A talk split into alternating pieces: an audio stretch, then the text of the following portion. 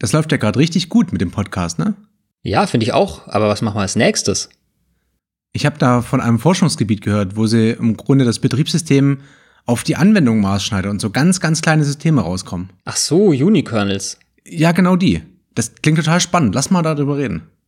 Ja, von mir aus. Und ich meine, jetzt ist auch gerade die richtige Zeit dafür, ne? Hm, was meinst du? Naja, also Unikernels im Juni. Äh, Stefan, es ist August. Psst, sag das doch nicht, sonst muss ich die Folge noch in diesem Monat senden. Aber wir nehmen natürlich im Juni auf. Nein, es ist August. Ach Mann, Flo.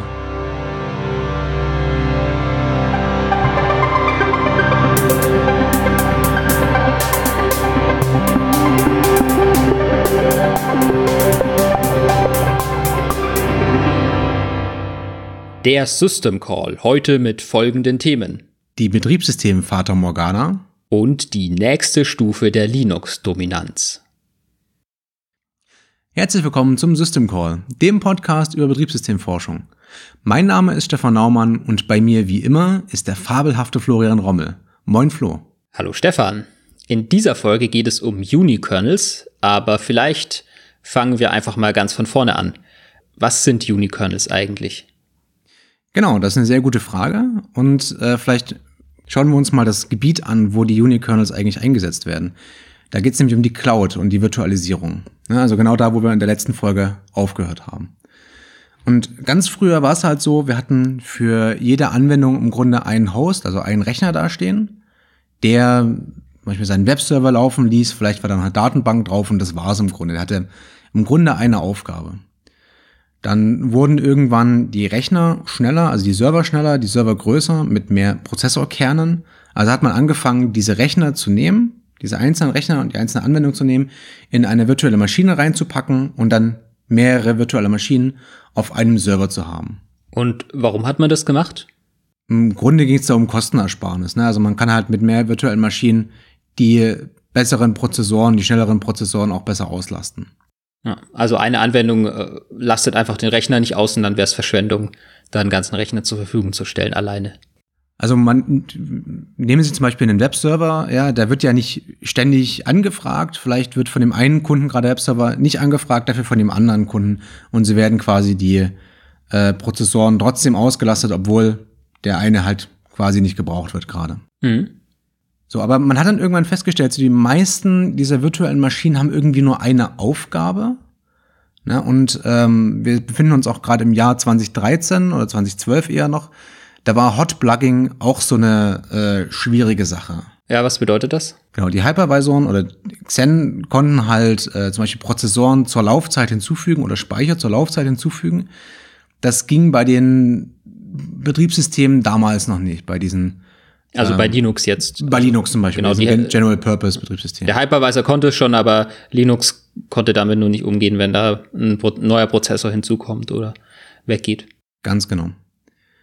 Und wenn wir uns jetzt angucken, wir haben irgendwie, keine Ahnung, sagen wir zehn virtuelle Maschinen, da läuft jeweils von irgendeinem Kunden ein, ein Apache drauf, eine Datenbank drauf. Ähm, da ist halt wahnsinnig viel Zeug, was nie gebraucht wird. Also zum einen haben wir jedes Mal einen kompletten Linux-Kern ja. Und da sind halt zum Beispiel so Dateisystemtreiber, die vielleicht nicht gebraucht werden, Codepfade, die überhaupt nicht gebraucht werden. Und da, da ist vor allem auch ein ganzer User Space halt drauf, den wir nicht brauchen. Also warum brauche ich für meine Datenbank zum Beispiel äh, irgendwelche Dienstprogramme oder sowas, äh, irgendwie ein LS oder ähm, ein Editor oder so in meinem Betriebssystem, der aber dann trotzdem ja mit der mit der in, in, in der virtuellen Maschine vorhanden ist. Ja, und im Zweifel sogar noch, wenn du, äh, lass dich mal ein LS oder ein Find oder sowas brauchen. Du hast dann wahnsinnig viele Optionen auch drin, die du überhaupt nicht brauchst. Mhm. So. Und dann haben sich die Forscher halt die Frage gestellt, okay, was passiert denn jetzt, wenn wir nur das reinnehmen, was wir auch wirklich brauchen? Und im Grunde sind sie da bei einer Idee gelandet, die es schon mal gab, nämlich die Library-Betriebssysteme oder die Bibliotheksbetriebssysteme. Das weißt du sicherlich, was ein äh, Bibliotheksbetriebssystem ist, oder? Ja, das ist eigentlich ähm, eine ganz alte Idee, nämlich eigentlich ein Schritt in der Entwicklung von Betriebssystemen. So sahen die, äh, so sahen die ersten Betriebssysteme im Endeffekt aus, also als man noch große Mainframes hatte.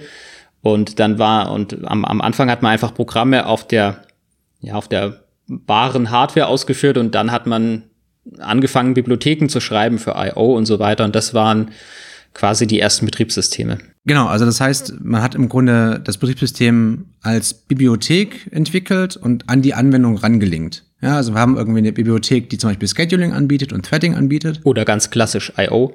Oder ganz klassisch I.O., genau. Ähm, oder bestimmte Treiber, die werden einfach an die Anwendung gelinkt und die Anwendung kann sie dann einfach benutzen. Also die, die ruft dann einfach Funktionen auf, statt eben wie jetzt Syscalls, die dann so ein ja, so, so ein Switch in eine andere Privilegebene machen. Genau, also die Isolation gab es halt einfach nicht. Waren ähm, ja keine Unterteilung zwischen Kernel und User Space. Ja, das heißt, lief halt alles im Supervisor-Modus und genau, also es, es gab halt keine Trennung zwischen Kernel und User Space. Und diese Idee haben sie sich geschnappt und sind damit mal ein bisschen losgelaufen und äh, haben sich überlegt, wie können wir jetzt eigentlich ein System bauen, wo wir nur das drin haben, was wir auch wirklich wollen. Ähm, die haben sich also die aktuellen Anwendungen so angeguckt und die verlangen halt alle irgendwie Win32, also die API von Windows oder zum Beispiel die POSIX API und die muss man auch erstmal erfüllen, da hängt schon viel dahinter. Also haben sie angefangen, ein eigenes Betriebssystem zu schreiben. Man nennt das Clean Slate, also man fängt quasi mit einem blanken Tisch an. Ja? Mhm. Ähm, und sie haben das in OCaml gemacht. Ähm, das ist eine funktionale, imperative und äh, OOP-Programmiersprache. Im Grunde, sie, sie laufen da sehr, sehr stark auf dieses äh, statische Typsystem hin. Also sie haben, diese, diese Sprache hat eine gewisse Typsicherheit, garantiert sie. Das heißt, man kann Operationen nur auf Typen ausführen oder auf Daten ausführen, wo der Typ stimmt. Also nicht wie C oder so, ne? Genau, also nicht wie C. Einfach stark ich, typisiert. Wo ich im, in C kann ich halt im Grunde aus allem irgendwie einen Void Pointer machen und aus einem Void Pointer kann ich alles machen und damit also dieses Typsystem zwar schön, aber ja, hilft mir halt nicht wirklich. Ja. Mhm. Aber das ist eigentlich nur so ein Implementierungsdetail von, von diesem Betriebssystem, mehr oder weniger. Nee, also ja, natürlich ähm, gewisserweise schon. Gewisserweise ist es so ein Implementierungsdetail, was für eine Sprache das geschrieben ist. Ähm, hier machen sie aber so eine Whole System Optimization, also eine Optimierung über das ah, gesamte okay. System hinweg. Ja. Und das äh, geht besser, wenn man so eine, wenn man ein starkes Typsystem hat, weil dann der, der Compiler mehr Garantien hat, äh, die er dann zur Optimierung auch nutzen kann. Genau, also es ist zum Beispiel auch gar nicht so einfach in C rauszufinden, ob eine Funktion gebraucht wird oder nicht. Mhm. Ähm, also man kann es machen, ob sie direkt gerufen wird, okay, aber dann gibt es noch Funktionspointer, da wird es schon schwieriger. Und wenn ich dann zur Laufzeit anfange, irgendwelche Pointer zu berechnen und dahin zu springen, dann wird es erst ganz kriminell. Ne? Okay. Und aber jetzt ähm, haben Sie das in OCaml geschrieben und jetzt wollen Sie aber gleichzeitig zum Beispiel sagen wir eine POSIX API, also die Unix API bereitstellen ähm, und das, das ist ja eine C-Schnittstelle. Also machen Sie das wirklich oder ist es nur sowas in der Art? Ähm, das ist eine sehr gute Frage. Also da müssen wir noch mal ein bisschen einen kleinen Schritt vorwärts quasi gehen. Im, im Grunde diese, dieses Mirage OS zielt auf Xen. Ja, also Xen ist so die Basisplattform von diesem Mirage OS. Also um, um, um noch mal eine Ebene hochzugehen, also die Idee ist jetzt, ich habe meinen Hypervisor und ähm, äh, da habe ich virtuelle Maschinen drin und in diesen virtuellen Maschinen soll dann jeweils nicht mehr ein ganzes Linux oder Windows oder sonst was laufen, sondern dann eben dies, dieser Unikernel, also dieses Mirage OS, wo dann das dann spezifisch mit der Anwendung ja verbunden ist und auf die Anwendung abgestimmt ist. Ähm, genau, und, und also Genau, und aber es soll für die Anwendung dann trotzdem die POSIX API oder Win230 API bereitstellen. Nein. Also, okay. ähm, das, das, ist halt der, das ist halt der Punkt. Im, Im Grunde, sie legen gar nicht so wahnsinnig viel Wert darauf, diese ganzen Legacy-Anwendungen zu haben. Okay. Also ist immer von, ähm, so ein, so ein, so ein bisschen ein, ein Zwiespalt in, den, in der Betriebssystemforschung. Fange ich jetzt von vorne an, äh, baue mein eigenes Betriebssystem in zum Beispiel einer neuen tollen Sprache, dann habe ich halt die ganzen Legacy-Anwendungen nicht. Das heißt, mein Betriebssystem wird sich nie durchsetzen. Es kann sich nie durchsetzen. Ja, also es ist halt schwieriger. Also, aber klar, das, das ja, ist jetzt also, dieser Clean Slate-Ansatz. Genau, das ist dieser Clean Slate-Ansatz. Oder natürlich äh, erweitere ich irgendwie ein existierendes Betriebssystem, ja, dann habe ich bestimmte Einschränkungen. Ich darf zum Beispiel den User Space nicht kaputt machen. Ich darf irgendwie habe bestimmte System Calls, die ich äh, haben muss oder die ich einschränken muss oder wo ich mir wahnsinnig viele Gedanken machen muss. Dann habe ich zwar die Möglichkeit, dass meine Forschung im Grunde weiterlebt, wenn ich zum Beispiel in Linux mainstreame, nein, mhm. Mainliner, wenn ich in Linux Mainliner, ähm, aber ich habe halt natürlich die Einschränkung von diesem Betriebssystem. Die Annahmen, die das Betriebssystem mal getroffen hat, die werde ich nicht aufbrechen können in dieser Forschungsarbeit. Und die haben sich jetzt hier halt entschieden für eine Clean Slate Anwendung, ähm, wo sie ähm, ja im Grunde nochmal von vorne anfangen und aber ein eigenes Ökosystem aufbauen. Okay. Aber das heißt, also sie stellen so was ähnliches bereit wie die POSIX API. Dazu komme ich gleich. Okay. Genau. Also aber nochmal zu dieser äh, Whole System Optimization zurück. Das, also sie bauen jetzt quasi dieses Betriebssystem, dieses diese Bibliotheken für ein Betriebssystem, ähm, also so ein paar Treiber für das Xen zum Beispiel oder ähm, halt gewisse Buffer-Technologien, Buffer-Algorithmen äh, für die Anwendungen. Ähm, und sie schreiben da natürlich auch ein paar Anwendungen da drin. Und zum Beispiel schreiben sie einen DNS-Server. Und so die meisten Anwendungen, wenn man jetzt auf dem Linux guckt, so ein Apache zum Beispiel, hat wahnsinnig viel an Konfigurationen. Da kann man wahnsinnig viel einstellen, was dieser Apache tun soll und nicht tun soll und wo er jetzt drauf lauschen soll. Und diese Konfiguration sehen die als Quellcode im Mirage OS. Das heißt, sie können da das mit in die Optimierung mh, hm, hineinziehen, sozusagen. Genau das ist der Punkt. Sie ziehen das in die Optimierung mit rein. Das heißt, auch sie können zur Laufzeit das nicht mehr konfigurieren. Mhm. Ja, das heißt, jedes Mal, wenn sie irgendeine Config, äh, was man im Linux-Config-Datei nennen würde, ändern wollen, müssen sie das Ding halt neu bauen und neu deployen. Okay, aber dafür kann dann irgendwie meine Portnummer nicht mehr als Variable irgendwie verwendet werden, sondern direkt als Konstante und dann darauf ob damit mehr Optimierungen gemacht werden. Genau. Okay. Ja, exakt. Ja, das ist eine, natürlich eine elegante Idee. Genau, genau so ist das. Und jetzt hast du mich ja gefragt, ob sie das POSIX eigentlich anbieten. Und ja, jein, nee. Also, sie haben im Grunde verschiedene Backends. Ne? Also, du kannst deine Anwendung in OCaml oder für das Mirage OS auch auf einem Linux laufen lassen. Mhm, okay. Das ist quasi der Schritt, um, um deine Anwendung einmal zu bauen. Also, während der Entwicklung stellen. Während der Entwicklung vor, zu Prototypen, ein bisschen rumzuschreiben, auszuprobieren. Dann linkst du zum Beispiel gegen Unix Sockets, wenn du jetzt dein, deine Anwendung irgendwie ein Netzwerk machen willst. Ne? Ja. Und irgendwann kommt der Schritt, wo du sagst, okay, äh, meine Anwendung läuft jetzt, ich habe jetzt genau das, was ich will, ähm, alles schön und gut. Jetzt wechsle ich das aus, diese Unix-Sockets gegen, ähm, ich glaube, Mirnet hieß das, also so eine Socket-Implementierung quasi von denen oder so eine Netzwerk-Implementierung von denen. Mhm. Die stellt im Grunde das gleiche Interface bereit. Aber die läuft jetzt nur noch auf Mirage OS. Genau, die läuft jetzt in diesem Mirage OS und auf Xen.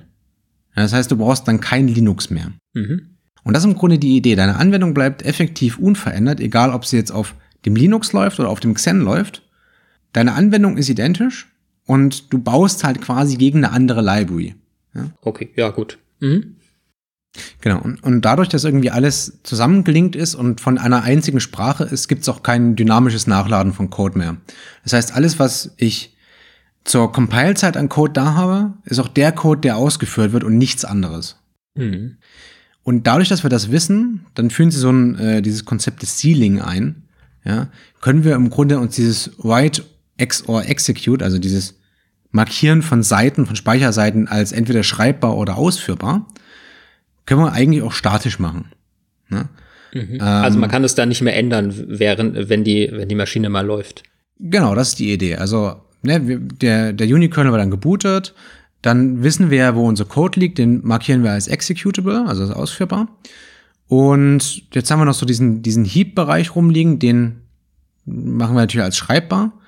Und dann können wir dem äh, Xen sagen, jetzt möchte ich, ab diesem Zeitpunkt möchte ich meine Page-Tables nicht mehr ändern können. Okay, und der ganze Heap ist sozusagen auch äh, von vornherein reserviert. Genau, und dadurch, dass, dass ich quasi in dem Moment meine, meine Page-Tables locken muss, muss ich den ganzen Heap allokieren. Ja und damit quasi den, den Speicher mir, mir holen. Ja? Mhm. Und da wir uns im Cloud-Kontext befinden, also je, jeder Betriebssystem, äh, jeder Student, der irgendwie einen ganzen Heap sich holt, den würde ich auf die Finger hauen und sagen, na, das macht man so nicht. Ja, ja genau, das macht man ja on demand. Deswegen, genau, das, deswegen ist benutzt man ja den Heap. Ja. Ähm, aber das ist ja jetzt hier kein großes Problem, weil der Speicher ist sowieso bezahlt. Ja, wir sind im Cloud-Kontext. Ich habe für zwei Gigabyte Speicher bezahlt, also kann ich mir diesen zwei Gigabyte Speicher auch zuweisen Okay. lassen. Also die, die Anwend das Anwendungsgebiet ist sozusagen, ich habe mir von einem Anbieter diese 2 Gigabyte Speicher und irgendeinen Prozessor geholt, also als, als Cloud-Rechner und oder als Cloud-virtuelle Maschine und dann kann ich die auch benutzen, wenn ich die bezahlt habe. Genau, also dadurch, dass wir die ähm, Page Tables dann locken, können wir sie auch gar nicht mehr ändern. Ja?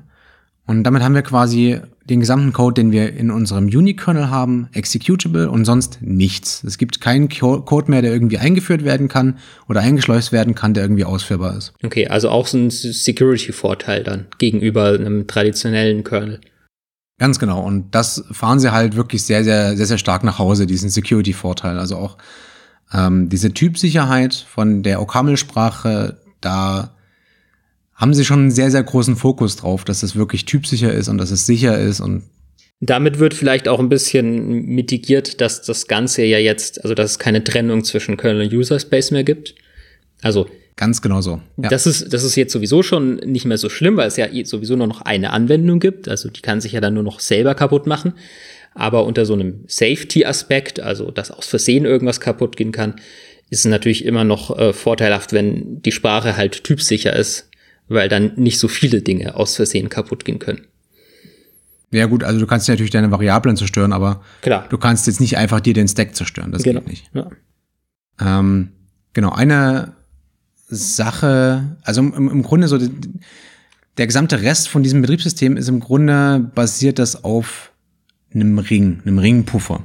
Ja, also wir haben irgendwie einen, auch, wenn wir jetzt Device-Treiber zum Beispiel nehmen, es gibt äh, quasi einen Xen Frontend-Treiber in der VM selber, das wären quasi wir, und es gibt Backend-Treiber in Xen, die nehmen Requests entgegen von der virtuellen Maschine und arbeiten die ab. Und die nehmen die halt in einem Ring entgegen, also ein Producer-Consumer-Ring. Ja? Also, also Xen arbeitet schon auf die Weise. Also Genau. so, so werden ähm, ja performant äh, Austausch oder so wird performant Austausch zwischen dem Hypervisor und dann dem Betriebssystem oder jetzt eben dem Unikernel ähm, gemacht.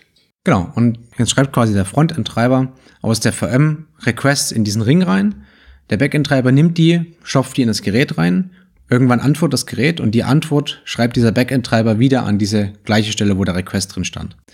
Das heißt, wir brauchen da keinen neuen Speicher. Ja, also, wir nehmen einfach die Stelle, wo der Request drin stand, da schreiben wir die Antwort rein, fertig ist der Lack. Und dann muss nur noch der Frontend-Treiber irgendwann äh, signalisiert bekommen, dass da jetzt eine Antwort da ist. Genau, und im, im Grunde basiert alles auf diesem, auf diesem Ring-Prinzip. Wenn wir jetzt Protokoll äh, IO betrachten, das basiert auf diesen Ringen. Wenn wir jetzt Netzwerk betrachten, das basiert auf diesen Ringen. Und sehr, sehr häufig ähm, legen die Autoren sehr großen Wert darauf, dass wir auch wirklich Zero-Copy haben, dass wir den, die Daten nicht kopieren müssen. Ja, also Also im, im Gegensatz zu den zu vielen der klassischen Betriebssystemabstraktionen, die wir in Unix-Kerneln oder sowas haben, also wo Dinge hin und her kopiert werden zwischen Kernel und User Space. Genau, weil, also man hat es halt irgendwann so gebaut und dann haben sich da Leute darauf verlassen, dass das irgendwie meine Pages jetzt sind, also kann ich da auch draufschreiben. Und denen jetzt irgendwie die Pages wieder wegzunehmen, weil wir jetzt Zero-Copy machen, das ist schwierig. Mhm. Das ist wirklich schwierig. Äh, eine, eine Sache vielleicht noch, äh, was auch ganz nett zu wissen ist, äh, wenn wir Netzwerk machen oder Kommunikation machen, gibt es zwei Möglichkeiten. Einmal innerhalb des Computers quasi, auf, auf diesem Computer, auf dieser virtuell, auf der physischen Maschine. Ähm, das nennt sich Also, wie- also zwischen zwei Unikernels zwischen zwei Unikernels oder zwischen oder zwei zwischen VMs. zwei Hypervisor, ja. Zwischen zwei VMs, genau, zwischen zwei Zellen. Ähm, nennt sich VChan, also der virtuelle Kanal, Virtual Channel, ähm, ist ebenfalls wieder so ein Ring. Und der, im Grunde läuft es darauf hinaus, dass wir wieder Zero-Copy machen und Seiten zwischen den ähm, VMs teilen. Ja, dann können wir sogar, ohne dass der Hypervisor aktiv werden muss, ähm, kommunizieren. Genau. Und ansonsten nach außen machen wir natürlich Ethernet und äh, packen dann die ganzen Protokoll-Header und so davor und dran und weg. Ja, also ganz normale Kommunikation übers Netzwerk. Ja, Stefan, ähm, ist ja, klingt ja alles sehr schön, aber was bringt es denn oder hat es Vorteile gegenüber, wenn ich jetzt da einfach ein Linux habe oder sowas? Genau, ähm, die Frage haben sich die Autoren dann auch gestellt und haben eine relativ ausführliche Evaluation gemacht, sag ich mal. Also sie haben erst ein paar Micro-Benchmarks gebaut, ähm, da so ein Zeug gemessen wie zum Beispiel die Boot-Up-Times. Ähm, da kommen sie so auf 50 Millisekunden für ein Reboot oder für einen Boot von äh, einem Unikernel. Mhm, also Und schon mit der mit irgendeiner Anwendung oder erstmal ähm Genau, also mit einem mit einem Webserver, glaube ich. Also sie okay. haben das einmal getestet gegen äh, ein Linux blank ohne alles. Mhm. Ähm, da haben sie im Grunde gemessen zwischen die Kiste geht an zu, ich glaube, der erste Netzwerkpaket geht raus. Ja. Äh, da waren es etwa eine Sekunde. Okay. Ähm, und mit einem Apache Webserver obendrauf waren es etwa drei Sekunden. Da haben sie gewartet, bis der Apache da ist. Mhm. Ähm, und also da, dahingegen können sich 15 Millisekunden durchaus zeigen lassen, ja, würde ich sagen. Das, also da macht dann auch die neue Konfiguration eigentlich kein Problem mehr, ne? Weil ich konfiguriere neu und warte dann 50 Millisekunden, mein Server ist dann 15 Millisekunden mal nicht da oder unter ähm, mit weniger Workern, das glaube ich vernachlässigbar. Ja, in vielen Fällen schon. Genau. Ähm, dann haben sie als zweiten Micro-Benchmark ähm, quasi Millionen von Threads erzeugen lassen. Ähm, da sind sie etwa so bei 80 Prozent der Zeit von Linux gelandet. Also schneller als Linux, etwa 20 Prozent schneller als Linux. Ähm, und da ist der limitierende Faktor des Garbage Collection von OCaml gewesen. Ah, okay. Also, also da steht jetzt die Sprache tatsächlich im Wege und das ist auch eine Sprache mit Garbage Collection. Genau, so eine Sprache mit Garbage Collection. Also was, was heißt im Weg? Sie haben halt äh, zwei so Heaps im Grunde. Es gibt einen Minor und einen Major Heap. In dem Minor Heap leben die ganzen kurzlebigen Objekte. Mhm. Also wenn ich jetzt ein Objekt erstelle, dann lebt es erstmal da. Das ist ja relativ klein, der Heap. Mhm. Wenn er voll ist, scannt mal da drüber, ähm, sortiert die ganzen lebenden Objekte raus. Die werden in den Major Heap geschrieben und der Minor Heap wird platt gemacht. Okay. Das ist im Grunde die Vorgehensweise. Jetzt kannst du den Minor Heap natürlich vergrößern und kriegst eine bessere Performance raus. Und also wie oft erstellst du jetzt tatsächlich Millionen von Threads und machst damit nichts mehr? Also im Grunde ist es halt eine ganze Menge Pressure gegen den Minor Heap gewesen. Von daher, ja. Ja, aber wie sieht's denn jetzt so mit Durchsatzmessungen aus mit, von irgendwelchen Webservern? Genau, ja, zwei, zwei, zwei äh, kleine Sachen noch. Ähm, Sie haben die Warteoperationen Genauigkeit mal gemessen. Also wie genau sind eigentlich diese Warteoperationen? Hm, also was heißt das? Also wenn ihr, wenn ihr jetzt einen, einen Thread habe, ähm, der eine gewisse Zeit warten soll. Ah, okay, also wie, Timeout. Genau, ja. Wie, wie genau komme ich eigentlich an diese Zeit ran? Mhm, okay. Und sie messen einen geringeren Jitter und eine höhere Präzision. Genau, Durchsatz, da sprichst du das Richtige an. Sie haben nämlich auch einen DNS-Test gebaut.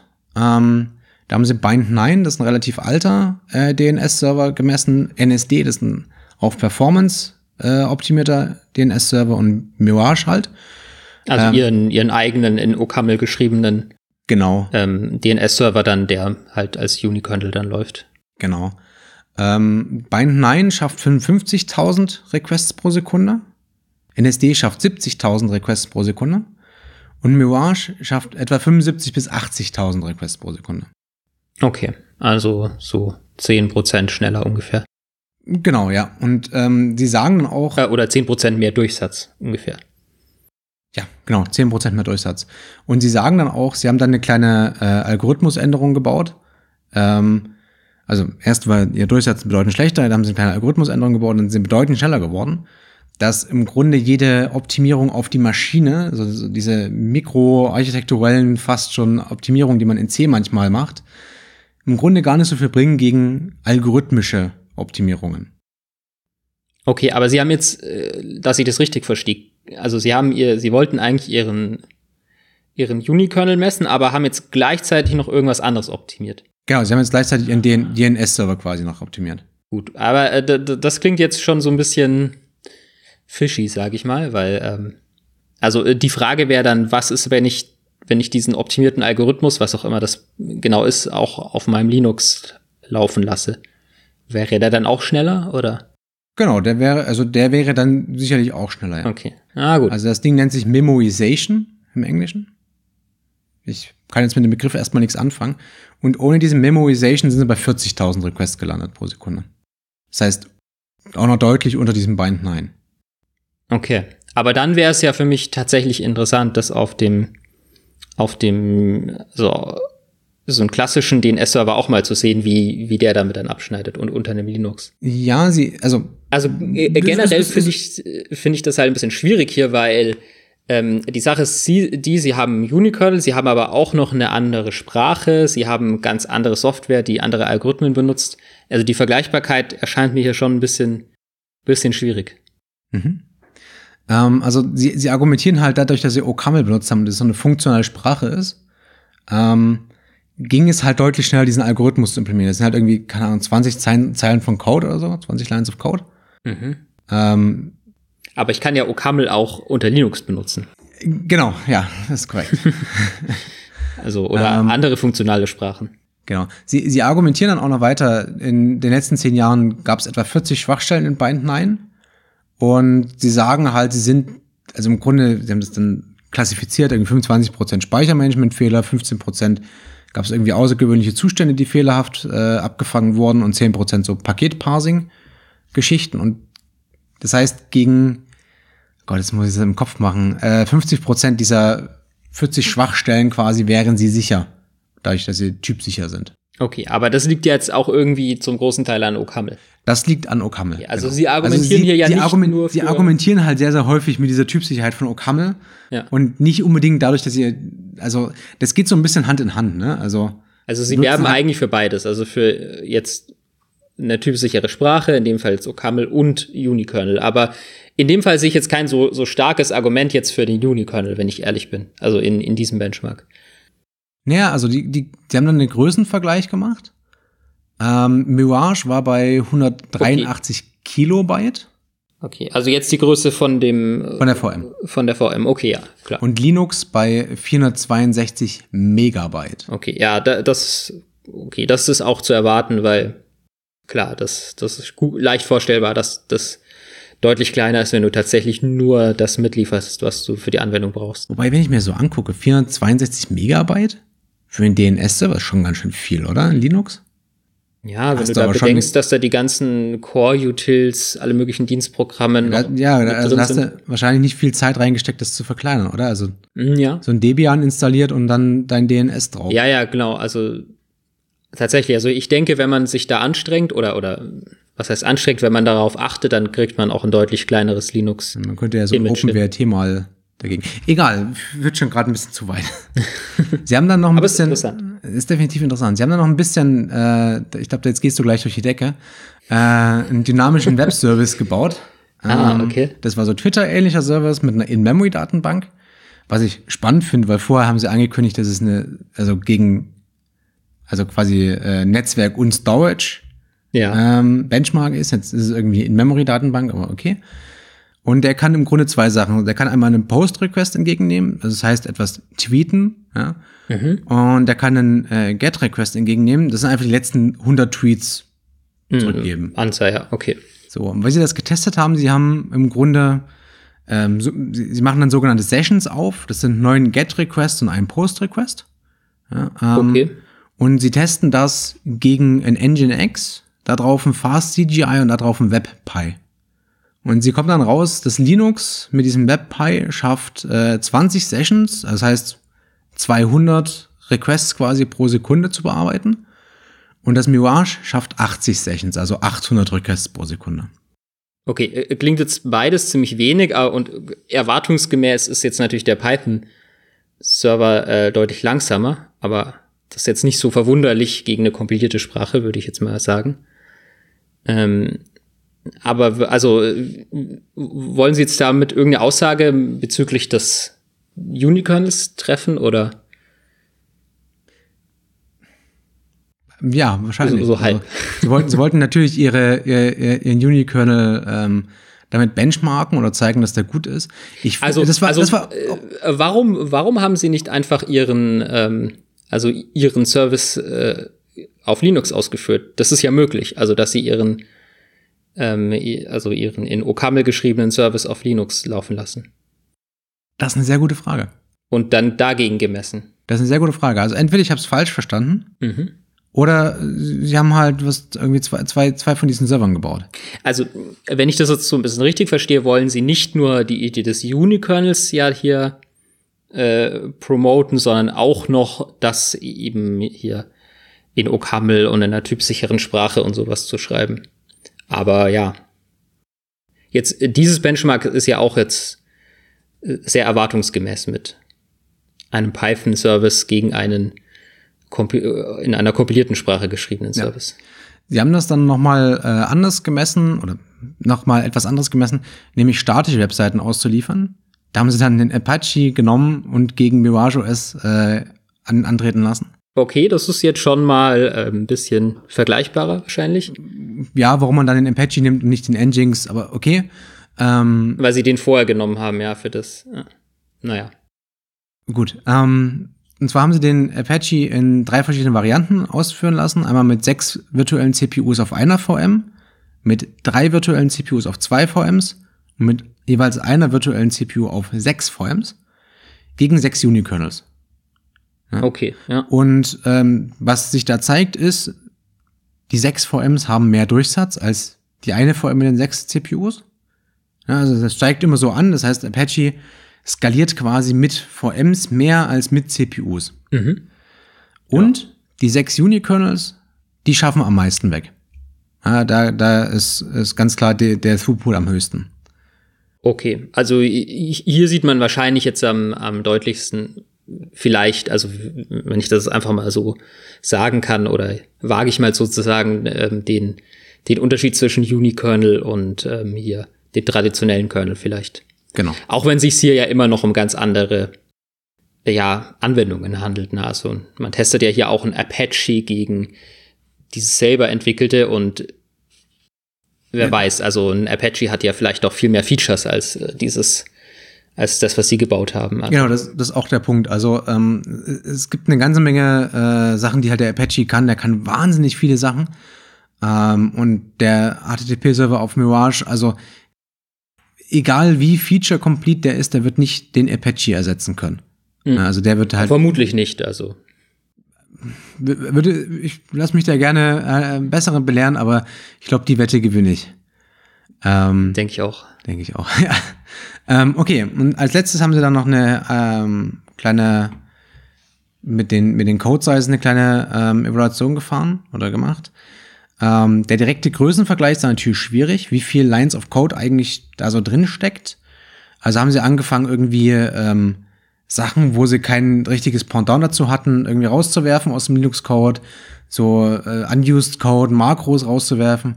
Also, äh, es fühlt sich so ein bisschen an wie so eine hemdsärmliche Eliminierung von un unused Code.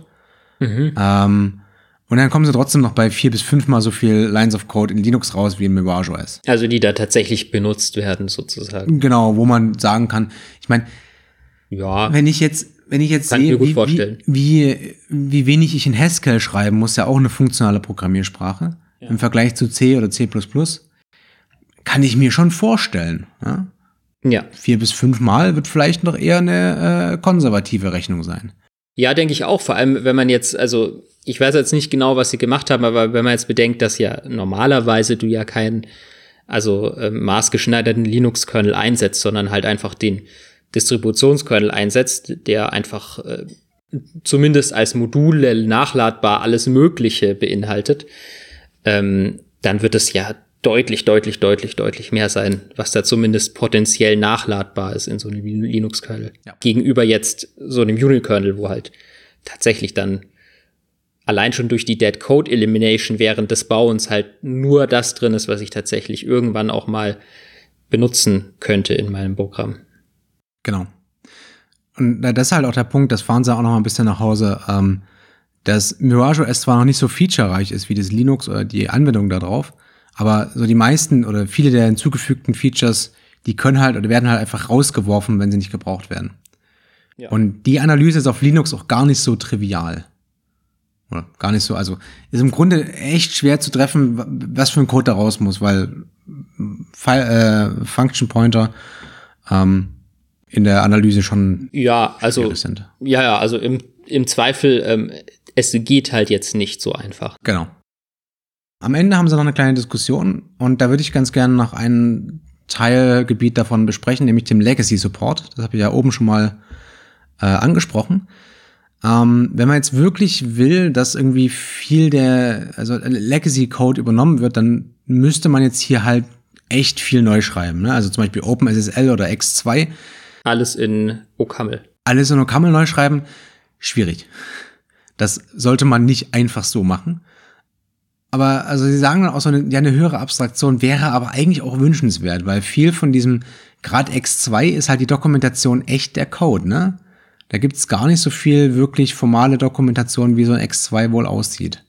Mhm. Ähm, also sie sagen dann, okay, also Typsicherheit, wenn es nur um Typsicherheit gehen würde, ähm, das kann in C teilweise nachgerüstet werden. Also Stichwörter sind also C-Cured oder CIL, ähm, wo man das könnte, aber es ist halt sehr schwer. Ähm, und sie sagen dann halt auch, wenn, man das noch ein bisschen weiterführt, im Grunde haben sie ja auch sehr viel unsicheren Code als Basis, nämlich Xen. Ne? Ja. Das ist ja auch der Grund, warum sie, das, das sagen sie auch vorher, also sie, sie, sie haben, sie targeten Xen, also sie haben Xen als Zielplattform, ähm, um halt zum Beispiel sowas wie die Treiberproblematik nicht zu haben. Ja? Mhm. Diese ganzen Bibliotheksbetriebssysteme sind halt daran gescheitert, dass sie keine Treiber hatten. Ähm, weil wenn die neue Grafikkarte rauskam, dann will ich gefälligst auch den Treiber dazu haben. Ja. ja. Und dadurch, dass sie jetzt Xen als Zielplattform haben, müssen sie halt nicht jedes Mal neue Treiber schreiben, sondern sie haben halt schöne Treiber, äh, schöne Geräte, die von Xen dargestellt werden. Nur ist halt unsicherer Code. Schreibt man die jetzt neu? Wenn wir jetzt Bare Metal irgendwie als Plattform haben, also es ist halt so, so ein bisschen schwierig, ne? Und sie kommen dann am Ende zur Schlussfolgerung, eigentlich wäre so ein Linux als Bibliotheksbetriebssystem schon wünschenswert. Ne? Und da sind wir genau bei deinem Thema, Flo. Ja, genau darum geht's. Nämlich, ähm, ich habe mir das Paper ähm, angeschaut, Unikernels, The Next Stage of Linux Dominance. Aber klingt, äh, die, also sie nehmen den Mund schon voll. Äh, das ist auf der Hot OS 19 erschienen. Also da hatten wir schon mal ein Paper, ähm, Hot Topics in Operating Systems. Das war unsere allererste Folge über das Fork. Und ja, was, was, äh, was äh, sagen die Leute hier? Ja, ähm, zu, zunächst stellen sie fest, dass Linux ja momentan so das dominante Betriebssystem oder der dominante Kernel, es ist ja nur ein Kernel geworden ist. Also das wird auf Servern eingesetzt, auf Supercomputern, in Smartphones, eingebettete Geräte. Nur nicht auf dem Desktop. Nur nicht auf dem Desktop, ja. Bei mir schon, aber nicht so verbreitet, das gebe ich zu. Ähm, genau, aber sonst wahrscheinlich das häufigste eingesetzte Betriebssystem, wenn man so will. Ähm, genau, und im Prinzip ähm, startete Linux so als klassischer Unix-Kernel, ne? aber mit der Zeit kam immer weitere Funktionalität hinzu. Also irgendwie, es ist echt in Echtzeit Kernel geworden. Ähm, irgendwie als Hypervisor kann man ihn benutzen. Genau, und mh, die große Frage ist, ähm, kann jetzt ein einzelner Kernel, also Linux, diese ganzen verschiedenen Einsatzzwecke überhaupt gut erfüllen? Ne? Und an, an, an manchen Stellen sieht man durchaus äh, Probleme, ne? also ähm, zum Beispiel I.O., da hatten wir die Folge über das Fachgruppentreffen mit XMAP, also mit besseren Memory-Abstraktionen. Ja, also wo die momentanen Abstraktionen einfach äh, nicht, nicht mehr gut genug sind für die aktuelle Hardware. Ne? Genau sowas gibt's auch für Netzwerk. Ne? Und da gibt's auch schon teilweise Lösungen, aber ja, so ganz, ganz gelöst ist das Problem nicht. Wo man dann im Grunde auch an, am Betriebssystem vorbeigeht, ne? Ähm, und das Zeug direkt, also die Pakete direkt in User Space reinschiebt. Genau, genau. Das, das, das macht man jetzt teilweise. Genau. Mhm. Und ja, in der, in der Cloud ist es jetzt äh, so, das haben wir schon festgestellt, also die, die Workloads laufen dann auf dedizierten virtuellen Maschinen und nur eine Anwendung von Maschinen und das klassische Multiplexing von Ressourcen wird eben nicht mehr benötigt. Deswegen hatten wir ja gerade schon besprochen, ähm, ist jetzt die Idee der Unikernels aufgekommen.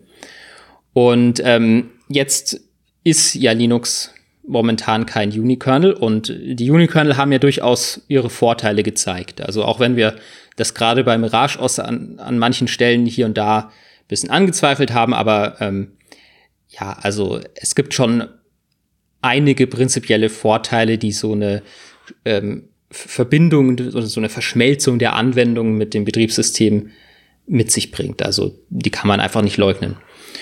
Und Jetzt ist die Frage, wird jetzt Linux verschwinden? Ne? Also wird Linux jetzt ersetzt werden, zumindest im Cloud-Bereich, durch äh, hier neue, tolle Unikernel-Betriebssysteme. Ähm, die Autoren sagen dazu, dass Linux schon immer eigentlich hinterhergehinkt ist hinter dem Stand der Forschung oder dem, was eigentlich aktuell war. Das hat sich schon, also das steht jetzt so nicht im Paper, aber es hat sich schon eigentlich zu Beginn des äh, von Linux angedeutet, nämlich Linux ist ja so als klassischer monolithischer Kernel gebaut worden und es ist ja immer noch, hm, klar hat Module, aber es ist im Wesentlichen immer noch und auch ähm, und das war in der Zeit, als ja gerade Mikrokernel die neue tolle Idee waren. Da gab es ja da schon sehr früh Kritik. Ähm, aber auch später hat Linux, ist Linux wirklich oft hinterhergehinkt, zum Beispiel ähm, Multiprozessor. Oh ja, äh, die waren echt lange wirklich ein Problem. Ja, genau. Also als in den 2000ern das auf dem, auf dem Consumer-Markt die, die, die Multiprozessoren, also Symmetric Multiprocessing Systems kamen, da hat Linux dann Support eingebaut, da hatten sie dann Big Kernel Lock und ähm, ja, und das war einfach nicht gut, das hat nicht skaliert. Also ein Big Kernel Lock, das muss man vielleicht kurz erklären, äh, ja. ist im Grunde ein großes Lock. Immer wenn irgendwer im Betriebssystem im Kern ist und Code ausführt, wird dieses Lock genommen. Genau. Dass immer nur ein Thread im Betriebssystem quasi sein kann. Dieser Thread kann dann beliebige Objekte verändern, weil er, ihm gehört ja der Kern im Endeffekt an der Stelle. Ähm, aber es kann halt kein zweiter da rein. Und damit können wir, also damit, damit limitieren wir quasi den Durchsatz von System Calls. Genau, also je, je, je höher dann natürlich die Anzahl an äh, CPUs ist, desto schlechter skaliert es halt. Das ne? ist ja gut vorstellbar, wenn ständig einer dieses Log nimmt, dann können die anderen währenddessen nicht im Kernel irgendwas tun. Mhm. Ja, und ähm, genau, also da war Linux am Anfang ist, ist da also weit hinterhergehinkt und Leute haben gesagt, ja gut, das würde man in Linux nicht gut lösen können, aber ja, die, die Community hat dann angefangen, äh, feingranularer zu locken, Schritt für Schritt und inzwischen ist Linux auf dem Bereich äh, quasi der Standard. Also wir haben sehr, sehr fein granulares Locking, sogar auf, auf, auf der Ebene von einzelnen Page-Tables oder sowas. Also ähm, im Prinzip sind wir jetzt da sehr gut bei Linux. Genau. Und ähm, das gleiche war ja auch mit Virtualisierung, also Prozess-Containment, also das, was jetzt die ganzen Container-Sachen sind, Docker und so weiter. Da war Linux am Anfang auch ähm, oder hatte das einfach nicht, ne? Während irgendwie ein BSD meines Wissens sowas schon gab. Ja, die hatten Jails, ne? Genau. Sehr, sehr früh Jails, ja. Genau, und ähm, auch da hat Linux dann das eben eingebaut und inzwischen ist es auch da wieder Standard. Also ja, wir sehen also, Linux hat irgendwie diese Sachen am Anfang nicht gehabt. Dann haben alle gesagt, ach ja, das ist schwierig da einzubauen, da, da gibt es so viele Altlasten oder das Design eignet sich nicht dafür. Aber Leute oder die große Community hat es dann einfach eingebaut und ähm, dann ist Linux da irgendwie zum Standard geworden. In dem Bereich sogar manchmal. Ja, und die Autoren prognostizieren im Prinzip das Gleiche für die Unikernels. Also die sagen, okay, Linux wird einfach auch noch ein Unikernel werden. Zu dem ganzen anderen Zeug, was es schon ist. Und man muss dazu sagen, ne, äh, für die ganzen äh, Linux löst es im Prinzip dadurch, dass es so hoch konfigurierbar ist. Also ich kann halt aus meinem Linux einen Echtzeit-Kernel machen. Beziehungsweise, nee, da glaube ich, braucht man noch zusätzliche Patches, aber viele Dinge kann ich einfach konfigurieren und hab, hab es dann aus meiner Upstream Linux Codebase raus. Und genau das äh, prognostizieren sie für Unikernels auch. Und da sie natürlich nicht einfach nur reden wollen, haben sie das auch ausprobiert und ja, haben halt ähm, einfach mal versucht, aus dem existierenden Linux einen Unikernel zu bauen und da halt eine Anwendung irgendwie laufen zu lassen. Genau. Ähm. Also wie geht man jetzt vor, wenn man aus dem Linux, einem monolithischen Kern, einen Unikernel machen will? Ja, also der Fakt, dass es monolithisch ist, macht es wahrscheinlich sogar einfacher, würde ich sagen. Ne? Es, es ist ja interessant, weil ähm, bis eigentlich vor nicht so langer Zeit Mikrokernel so, naja, das aktuelle, hm, die aktuelle gute Idee war. Ähm, und jetzt sind's ja, werden es ja momentan Unikernels, so die, das, was aktuell in der Forschung äh, promoted wird. Und eigentlich stehen sich die Ideen ein bisschen so, äh, also entgegen. Effektiv ja entgegen, ne? Also ja. im, im, Mikrokern geht es ja darum, alles aus dem Kern rauszuhalten. Im ja, Unikernel genau. geht es darum, das, was alles man halt drin zu haben. Auch alles im Kern drin zu haben, ja, genau. Ja. Eig eigentlich schon ziemlich entgegenstehende mhm. Ideen.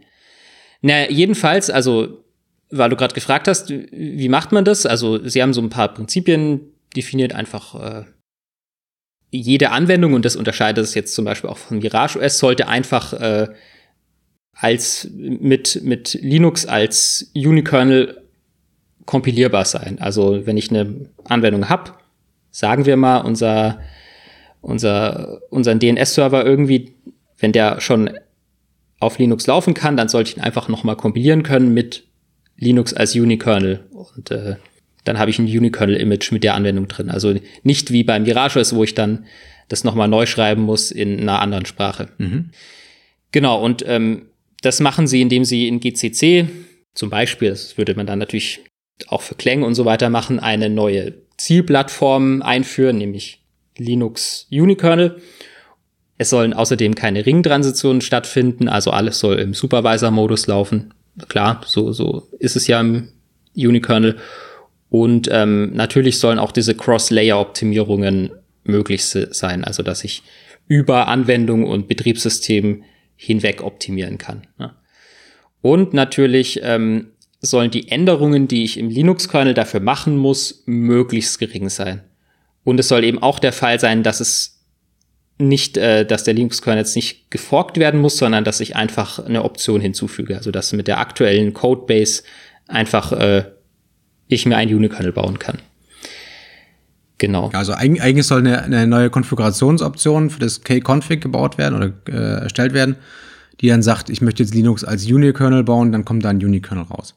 Genau, das haben sie auch gemacht. Also sie haben diese Konfigurationsoption hinzugefügt.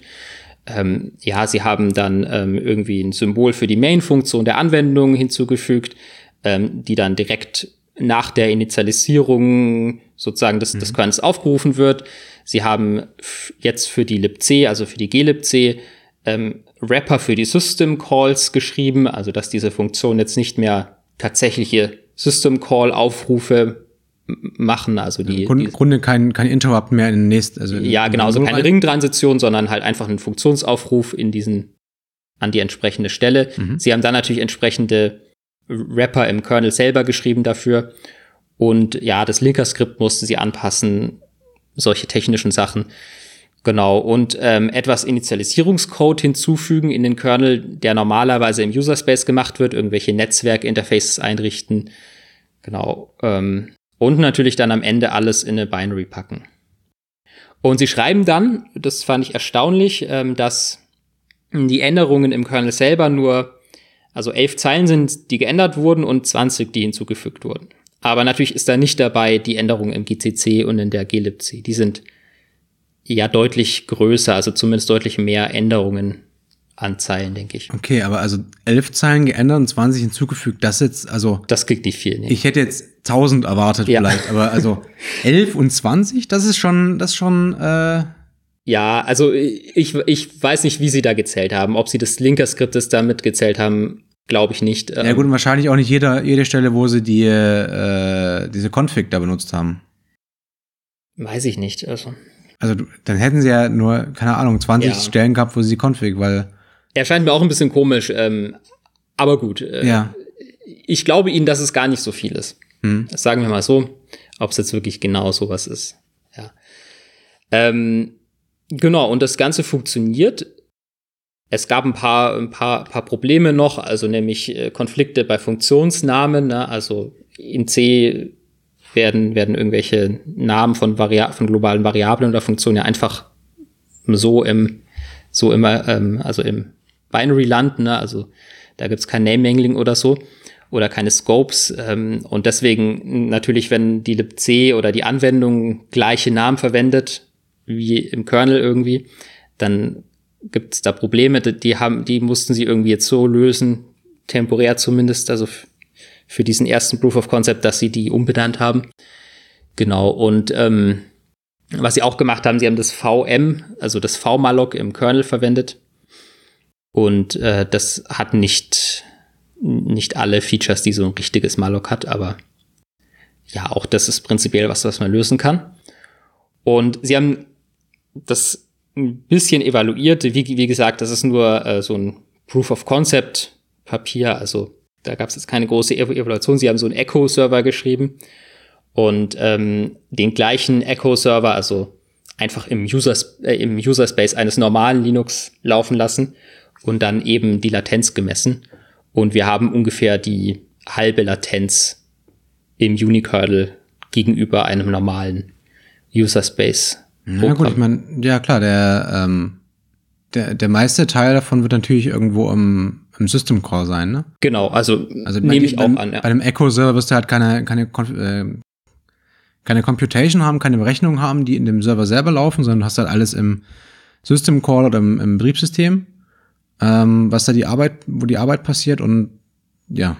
Ja, also Dann macht eine halbe gesagt, Latenz natürlich auch Sinn, ja. Das ist jetzt keine große Evaluation, also da kann man jetzt nicht allzu viel ableiten und das Ergebnis ist auch jetzt relativ erwartbar, weil klar, der Echo-Server wird sehr bestimmt sein von den System Calls, also im User Space, also. Mhm.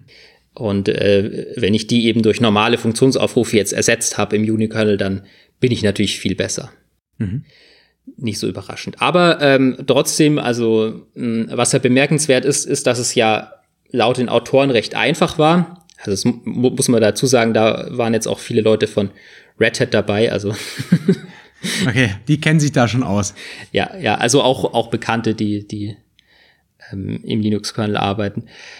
Die soll, die kennen sich da aus und wundert mich sowieso, weil es relativ viele Autoren sind, äh, für die elf Zeilen und 20 Wie- wie sich hinzugefügt. diese- die- hat, hat da jeder eine hinzugefügt oder so. Wie, wie die dann aufgeteilt wurden, das, Ja. dann, das sind typische Gruppenarbeiten. Ne? Einer macht Ja, alles genau. und der Rest schreibt seinen Namen auf dem Paper drauf. Ähm, Aber, aber wie, wie gesagt, hier, hier ging es ja eher ähm, um sozusagen, ja, die, diese Meinung im Prinzip auch ein bisschen zu äußern, dass Linux ähm, das kann, also dass Linux auch ein Unikernel sein kann und wahrscheinlich wird. Aber also, was, was haben die jetzt eigentlich gen- also so richtig gemacht? Was haben die jetzt? Also, okay, die haben das in eine Binary gepackt, okay? Genau, ja. Und aber im, im Großen und Ganzen, wenn ich jetzt nicht komplett falsch verstehe, haben sie doch im Grunde die äh, System Call ähm, Transition, also die Ring-Transition rausgeworfen, war nicht? Ja, genau, genau. Und das Ganze natürlich ähm, halt äh, in eine Binary dann kompiliert, wie, wie das halt so sich gehört für einen Unikernel.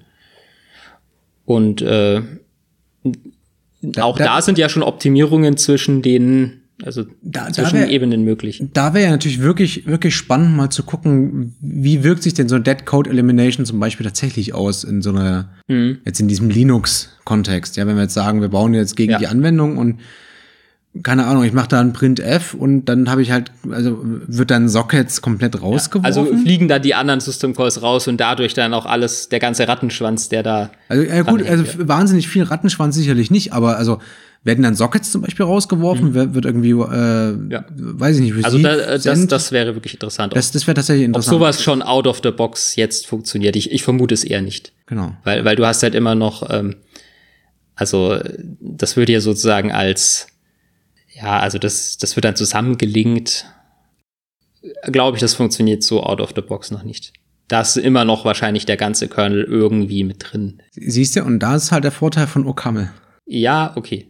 Sehe ich ein, aber äh, prinzipiell ist es nichts, was man, was man ähm, nicht machen könnte. Also Linktime Optimization funktioniert ja in C auch. Vielleicht nicht ganz so gut, kann sein, wegen der nicht so starken Typisierung, aber sollte ja auch funktionieren. Haben die jetzt hier nicht gemacht, also sonst hätten sie es geschrieben, nehme ich an.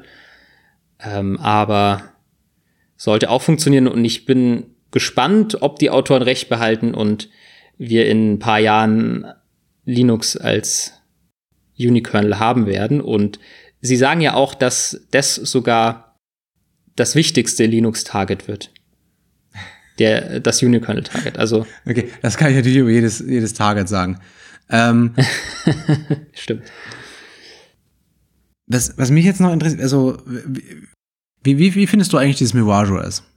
Dieses, ähm, wir, wir schreiben jetzt irgendwie ein neues Betriebssystem und uns interessiert irgendwie die ganze alte Welt nicht. Ja, Also du, du willst es auf dieses Clean Slate versus ähm, wir nehmen schon das Existierende Ja, hinaus. weil also für mich fühlt es ja so ein bisschen an wie der, der einfache Weg. So, wir, wir bauen da jetzt irgendwas Ähm, und, und so wirklich interessiert uns die alte Welt nicht, aber also wir, wir fangen noch mal von vorne an und also verstehst du was ich meine? Dieses, ja. ja. Wir, wir, ja. Ich meine, okay, wir, wir prototypen jetzt gerade eine Idee, diese Unikernel-Idee, ja, das alles in eine eine Binary reinzuschmeißen und so eine hohe System Optimization zu machen. Ähm, aber das ist halt auch wirklich der einfache Weg und, und, und eigentlich sichert dir das doch, dass deine Idee irgendwie oder die, die Wahrscheinlichkeit ist da relativ hoch, dass deine Idee irgendwie in der Schublade wieder verschwindet, oder? Weil kein Mensch deinen Prototyp benutzen kann. Das würde ich gar nicht sagen. Bei Unikernels sehen wir jetzt, dass sich jetzt Leute in, in der Linux-Community, und wie gesagt, das waren Leute von Red Hat, ähm, unter anderem, äh, die das gemacht haben, jetzt ja Gedanken über Linux-Kernel, äh, über Unikernels machen. Und ich sehe da eher ein anderes Problem. Ähm, und zwar, hast du ja, wenn du so eine Clean Slate Implementierung machst, und das haben wir ja, also meine ich jetzt zumindest beim Mirage OS gesehen, dass die Vergleichbarkeit einfach so wahnsinnig schwierig ist. Mhm. Weil äh, du kannst dann sagen, ja, ich habe jetzt hier ein neues System gebaut, ähm, das alles neu geschrieben und jetzt ist es viel schneller. Aber liegt es jetzt daran, dass ich noch einfach viel, viel, viel, viel weniger Features habe? Liegt es daran, dass meine Idee tatsächlich so viel besser ist? Also das finde ich in der Forschung so ein bisschen schwierig bei diesen Clean Slate Implementierungen. Ich sehe natürlich die Vorteile. Ne? Also du kannst natürlich ein System so designen ohne Altlasten. Ähm, es ist einfach, es geht schneller, wahrscheinlich wie oder oft schneller. Mhm. Aber die Vergleichbarkeit ist sehr, sehr schwierig. Ja, ja, ja ist, ist genau die, die, die Frage. Ne? Also, also bin ich gerade schneller, weil ich weniger Features habe oder bin ich gerade schneller, weil ich ähm, mich gegen diesen dicken Linux-Kern äh, vergleiche oder bin ich gerade schneller, weil ich irgendwie alles statisch mache? Ist das eine Sache, die aus meiner Idee kommt oder ist das eine Sache, die ja. eben daher kommt, dass ich mich gegen sowas Großes, also der Linux-Kern ist halt wirklich generisch, ne? Also er will halt irgendwie auf dem Desktop laufen, der will auf Mobile Phones laufen, der will auf Routern laufen und dann, dann komme ich irgendwie um die Ecke und ich habe was Spezielles für die Cloud gebaut. Also der Punkt also, ist, dass ich ja mit so einer Clean-Set-Implementierung ähm, ganz viele Variablen oder alle Variablen auf einmal ändere. Und sowas ist ja eigentlich ähm, in der Wissenschaft ja so immer ein bisschen schwierig, weil ja, also wenn ich zwei Dinge vergleichen oder wenn ich eine Auswirkung von irgendwas feststellen will, zum Beispiel, dass ich jetzt die Anwendung mit dem Kernel zusammenbinde, ähm, und dann aber noch nebenbei ganz viele andere Variablen ändere, wie, ach ja, ich habe noch eine andere Sprache und äh, was weiß ich, ein ganz anderes Programm, einen ganz anderen Algorithmus, ja, dann ist die Vergleichbarkeit äh, schwierig. Ja. Also du kannst halt dann nur den gesamten Stack irgendwie messen. Genau. Und, und da müssen wir dir im Grunde glauben, dass du da wirklich irgendwie fair rangegangen bist. Also ich, ich will jetzt nicht die Leistung dieser Mirage aus, aus Leute hier in, in, in den Schatten, also irgendwie kleinreden, ähm, äh, sicher nicht.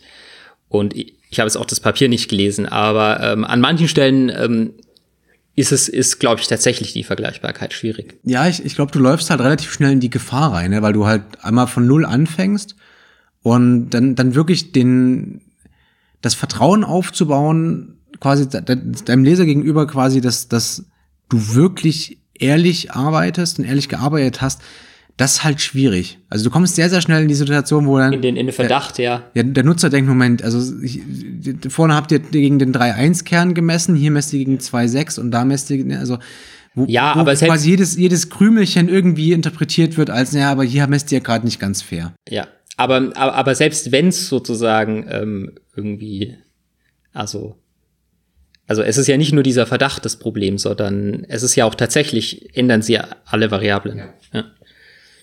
Aber klar, das kommt natürlich auch noch dazu. Wobei das ja, also auf der anderen Seite ist das natürlich auch ein, nehmen, nehmen, diese, so, so quasi die Idee, nehmen wir an, wir hätten ein perfektes Cloud-Betriebssystem. Ne? So dieses, ja, okay. Was ist eigentlich das Maximum, in Anführungsstrichen, an Performance, was wir hier rausholen könnten? Okay, ja. Also da, das, ist, das ist ein valider Punkt. Den habe ich noch nicht so bedacht. Ich, ich, ich meine, also natürlich die, die, der Punkt mit, wir ändern hier den Algorithmus, da, das deckt das natürlich nicht ab. Ne? Also man, man sollte natürlich trotzdem irgendwie fair messen und die, die Anwendungen auf beiden Systemen identisch haben, wenn man den Betriebs, das Betriebssystem messen will. Ja, aber also im, im Grunde, im Kern finde ich die Idee ähm, eigentlich gar nicht schlecht zu sagen, wir haben jetzt hier einen Prototyp, der eigentlich das ideale Cloud-Betriebssystem darstellt. Mhm, ja. Ja, in, in, insofern und ist es ja auch wirklich gut. Und die Idee eines Unicorns ist ja jetzt nicht schlecht. Also das haben ja auch äh, folgende Forschung und sowas und jetzt natürlich auch der Fakt, dass es so viel aufgegriffen wird, unter anderem jetzt auch von eben äh, Linux-Entwicklern, ähm, das haben, also dass es effektiv ist, steht ja außer Frage. Also ganz genau. Und damit wären wir wieder am Ende der Sendung. Und wie immer am Ende der Sendung die Frage, was haben wir eigentlich gelernt? Ja, ich habe gelernt, dass die alte Idee der Bibliotheksbetriebssysteme jetzt wieder benutzt wird, um ja, effiziente und typsichere Single-Purpose virtuelle Maschinen zu implementieren. Und ich habe gelernt, dass die Idee der Uni-Kernels, auch wenn sie in dem Clean Slate-Betriebssystem erstmals implementiert wurde, jetzt auch in Linux Einfluss finden wird. Und Linux damit die ganze Welt auf ist. Und wenn ihr einmal in die Paper reinschauen wollt, dann sind die entsprechend in den Show Notes verlinkt, ebenso wie die Website der Unikernels, wo ebenfalls ein paar ähm, interessante Paper zu dem Thema drinstehen und drin verlinkt sind. Und damit bleibt nur zu sagen, Florian Rommel, vielen Dank. Vielen Dank, Stefan. Und euch vielen Dank für die Aufmerksamkeit.